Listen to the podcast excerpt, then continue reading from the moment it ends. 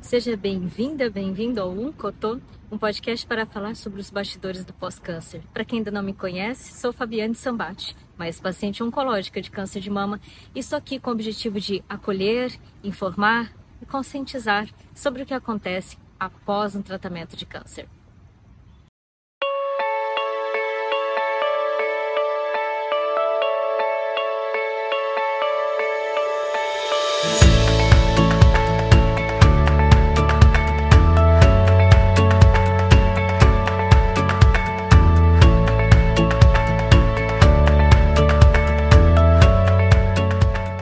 Eu vim aqui hoje falar um pouco sobre a menopausa precoce induzida pela quimioterapia. Todo mundo já ouviu falar sobre menopausa, agora aquela induzida por quimioterapia, tem muitos que nem faz ideia que acontece. E nós, que já passamos por tratamento oncológico, sabemos que muitas coisas acontecem no nosso, nosso organismo, dentre eles essa interrupção é, da menstruação né, que trabalha, mexe muito com o nosso aparelho reprodutor, consequentemente com os nossos hormônios.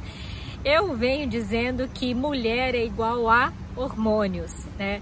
E sobretudo agora nessa parte do, do pós-câncer que a gente fica aí com uma série de doenças secundárias que vão surgindo no meio do caminho e que se os hormônios não estão reguladinhos e que muitas vezes a gente não consegue regulá-los ou não pode, tem que ir pelas vias naturais e isso acaba é, debilitando um pouco a gente e, e cansando e prejudicando até um pouco a qualidade de vida porque tem que ser sempre pelos meios naturais, como é o meu caso, que eu não posso tomar nenhum tipo de hormônio. O que diferencia uma coisa da outra é que quando nós fazemos a, a quimioterapia, ela precocemente se estabelece no nosso organismo.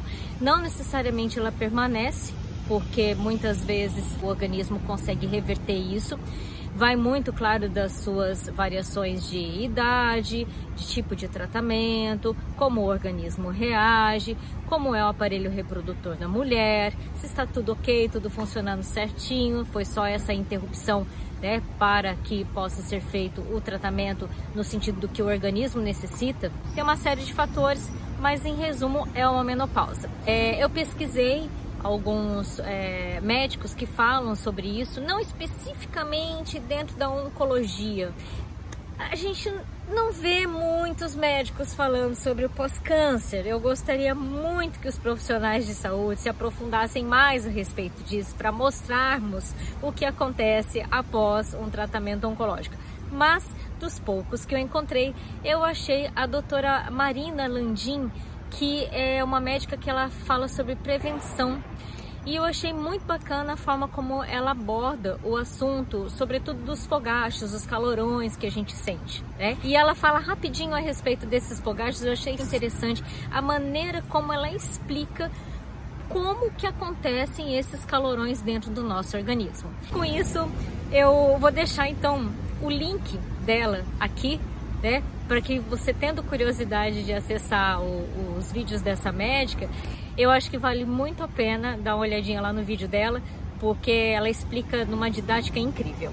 Bem, aí quando nós falamos então de menopausa precoce, é, percebi o seguinte, acontece muito comigo quando desregula a minha imunidade. Nesses últimos quatro meses agora, eu trabalhei muito a questão da minha alimentação, com muito suco, muito chá, para conseguir dar uma regulada no hormônio e também, claro, a qualidade de sono. E o que mais eu fiz nesses quatro meses é, foi a atividade física. É, eu intensifiquei muito a questão na academia e atividades de explosão. Né? É, eu tenho o privilégio de morar no litoral, então eu entro muito no mar. E o lance de entrar no mar e aprender a nadar me ajudou muito, porque daí eu, eu senti um cansaço muito grande, mas era um cansaço de exaustão, ou seja, eu gastei a minha energia e, consequentemente, eu ativei todos os hormônios que precisava e eles deram uma sentada, uma regulada. E aí eu melhorei muito a minha questão da qualidade de sono, eu consegui até inclusive dormir mais cedo é, e ter mais horas de sono é, o meu humor estava maravilhoso.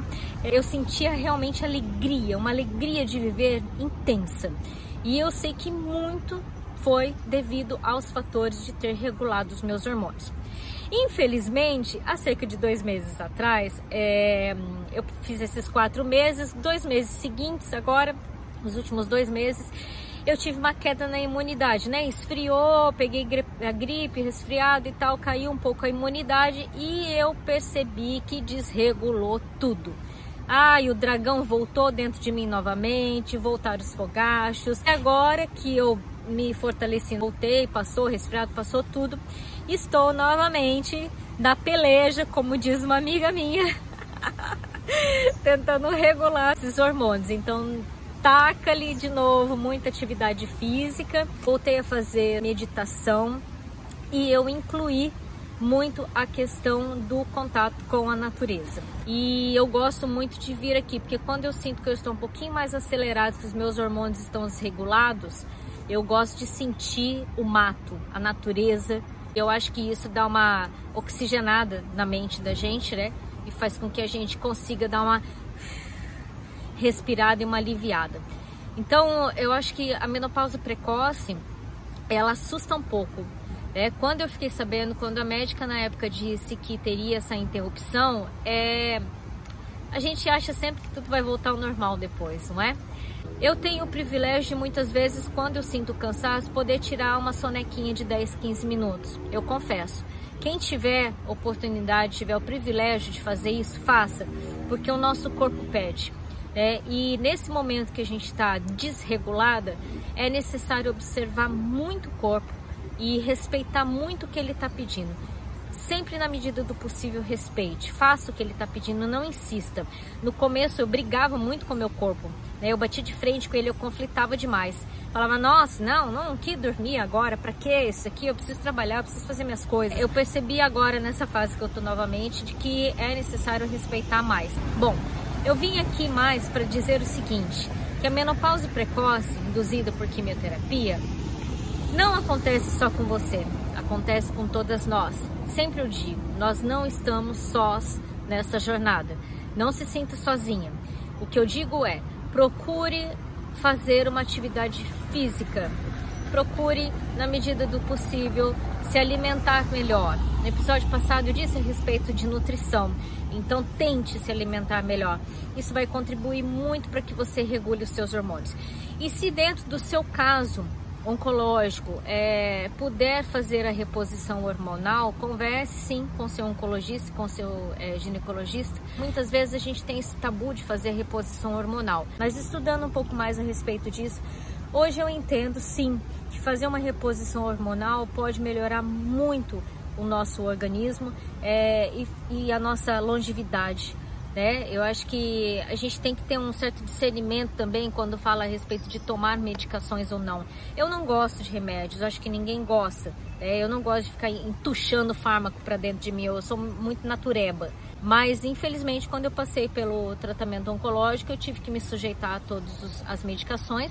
E eu entendo hoje que se eu pudesse fazer uma reposição hormonal, eu faria sim, porque isso me ajudaria intensamente e diariamente para que eu pudesse ter essa qualidade de vida que eu tanto prezo. Procure ajuda, não se omita, observe seu corpo, é, não tenha vergonha de ter a menopausa. Às vezes é, as pessoas me perguntam né, sobre o tratamento oncológico e eu digo muitas vezes também que eu já estou na menopausa e, e é, fica aquela cara assustada, mas como assim, né? Já está na menopausa. Ah, eu no começo eu tinha um pouco de vergonha de dizer que eu estava na menopausa. Mas hoje eu trato numa boa porque faz parte do meu organismo, eu não tenho como fugir dele. Né? Eu preciso encarar de frente e fazer com que ele funcione o melhor possível. Bem, eu espero que eu tenha te ajudado com essas informações e que eu tenha acolhido o seu coração, que muitas vezes eu sei que fica apertado, porque a gente fica com essas doenças secundárias, com essas dificuldades do dia a dia no pós-câncer e que muitas vezes a gente acha que está sozinho, que é só com a gente que acontece isso, mas não é. E todos nós precisamos desse apoio, precisamos de informação e precisamos conscientizar as pessoas do que acontece no pós-câncer, para que elas também, se quiserem nos ajudar, nos amparar, a gente possa receber isso né, de coração aberto e é sempre muito bem-vindo qualquer tipo de ajuda que vem ali do coração, não é mesmo? Eu espero que você tenha gostado da minha companhia. Fique bem e até uma próxima!